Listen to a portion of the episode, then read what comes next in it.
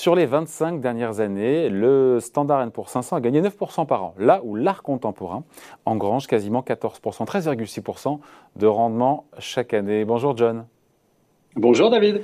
John Plassard pour la Banque Mirabeau. Juste une seconde, euh, l'art contemporain, ça paraît évident, c'est quoi? C'est tout ce qui est euh, œuvre au-delà de la Seconde Guerre mondiale? Pardon, c'est pas juste euh, un petit point de... Non, alors déjà c'est l'art qui a succédé à l'art moderne et on considère l'art contemporain par toutes les œuvres qui ont été créées après 1945. Donc effectivement ça correspond exactement à ce que vous dites. Bon, comment on explique cette bonne performance de l'art contemporain depuis, depuis un quart de siècle et, pourquoi d'ailleurs le comparer à, à l'indice boursier américain S&P bah, parce que c'est un investissement aussi comme un autre, mais je pense d'abord, David, qu'il faut juste euh, remettre les choses en place et voir comment ça a évolué depuis 25 ans. Et je vais évidemment répondre à votre question. Mais d'abord, il faut voir que les maisons de vente aux enchères qui ont proposé des euh, œuvres d'art contemporain, donc des maisons spécialisées, ont doublé en 25 ans. Après, vous avez aussi le nombre de sessions spécialisées qui a triplé. Et euh, doublé quoi en termes de, de transactions? On parle des transactions là? Exactement, les transactions. Et puis le nombre de lots vendus qui a été multiplié par 6 depuis, euh, donc depuis 25 ans. On voit que si vous cumulez toutes les ventes qui a eu lieu sur l'art contemporain depuis 25 ans, depuis euh, 2000, euh, de, de l'année 2000, c'est 23 milliards de dollars. Donc, ce qui est assez incroyable. Alors, pour être un peu plus précis, en 2019, vous avez eu des ventes pour environ euh, 2 milliards de dollars alors qu'en 2000, sur la simple année 2000, c'était 92 millions. Donc 2 milliards, 92 millions. On a changé d'échelle. Et aujourd'hui, et, aujourd'hui, le marché de l'art contemporain dépasse largement celui des anciens maîtres et du 19e siècle. Donc on est aujourd'hui dans une euh, progression absolument fulgurante de l'art contemporain et on voit aussi que ce segment pèse à lui tout seul 15% du marché de l'art global aujourd'hui, alors qu'il y a 25 ans, c'était 3%. Donc on est, juste pour poser le cadre, David, c'est qu'on est dans une situation et on est dans un, dans un trend, dans, une, dans un momentum absolument extraordinaire par rapport à l'art contemporain. Comment on aboutit à ce chiffre pardon, de 14% par an? Parce que ça veut dire compiler toutes les transactions sur toutes les œuvres, ce qui est théoriquement intéressant, mais pratiquement personne ne peut investir euh, via un ETF sur l'art contemporain. Ce que, ce que je veux dire, c'est euh, compliqué, non? Alors, euh, alors comment est-ce que ce chiffre est sorti? C'est le cumul donc de toutes les ventes qui a eu lieu lorsqu'elles ont été achetées et lorsqu'elles ont été revendues. Donc, il y, a, il y, a, une moyenne qui a été faite par année. Vous l'avez dit, c'est 13,5% depuis 25 ans sur l'art contemporain et 9% sur, sur le S&P 500 par an, bien évidemment. donc ça, c'est ce qui a été fait. Euh, l'autre côté, comment Vous me dites comment investir, David? Bah, il, y a, il, y a plusieurs, il y a plusieurs solutions pour investir. La première, c'est évidemment d'acheter un, tableau. Euh, mais là, c'est un peu compliqué si on n'est pas spécialisé. Et donc, il y, a des, sites Internet qui vous donnent un peu plus de, détails. La deuxième chose, c'est d'investir dans un fonds qui est investi dans l'art. Hein. Il, y en a quelques-uns. Euh, la troisième, c'est d'investir dans des sites euh, qui vous donne des informations sur l'art. Vous avez notamment Art Market, par exemple. Et puis la dernière solution, une des dernières solutions, pardon, c'est les maisons de vente euh, aux enchères, euh, comme Sotheby's, Bitfair, etc.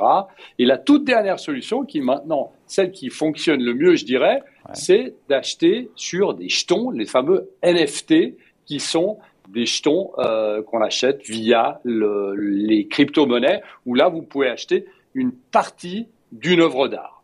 Alors, euh, c'est pas le seul argument, je dirais, David, pour acheter euh, de l'art contemporain à travers les, euh, les, propositions que je viens de donner. Il y a aussi d'autres choses, c'est qu'on voit par exemple, et ça peut prêter à sourire, puisqu'on on en parle très souvent, c'est que face, historiquement, face à l'inflation, l'investissement dans l'art contemporain est quelque chose qui fonctionne assez bien. Donc ça, c'est une chose, et on sait évidemment qu'on parle beaucoup d'inflation et qu'on va en parler aussi euh, l'année prochaine. Après, vous avez une très faible corrélation entre l'évolution, la performance de l'art contemporain et des autres classes d'actifs comme les marchés financiers, mmh. on l'a vu, mais aussi les métaux, euh, l'énergie, euh, l'or, etc. Donc on diversifie vraiment. Donc on diversifie vraiment son patrimoine. On décorrèle les performances de son patrimoine avec un investissement en art contemporain.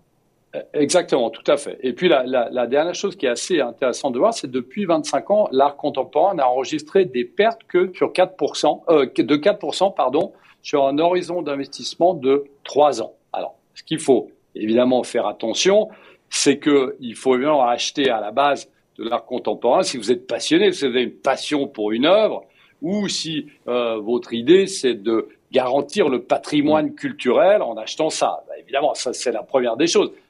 Après, si vous voulez absolument faire de l'argent, bah, on, a vu qu'il y a des, mm. il y a des moyens d'acheter maintenant de l'art contemporain, notamment à travers ces jetons, ces NFT. On voit aussi que dans le métavers, euh, vous avez l'exemple il n'y a pas très longtemps, le, le, premier, le 1er décembre, vous avez une personne qui a acheté euh, des NFT, ces jetons qu'il a achetés à travers euh, le Bitcoin et d'autres, en l'occurrence l'Ether, une personne qui a acheté pour 125 millions, 125 000 pardon, dollars de NFT et qui a créé dans l'univers irréel de la métaverse une galerie d'art de 10 mètres sur 18, donc virtuelle, bien évidemment.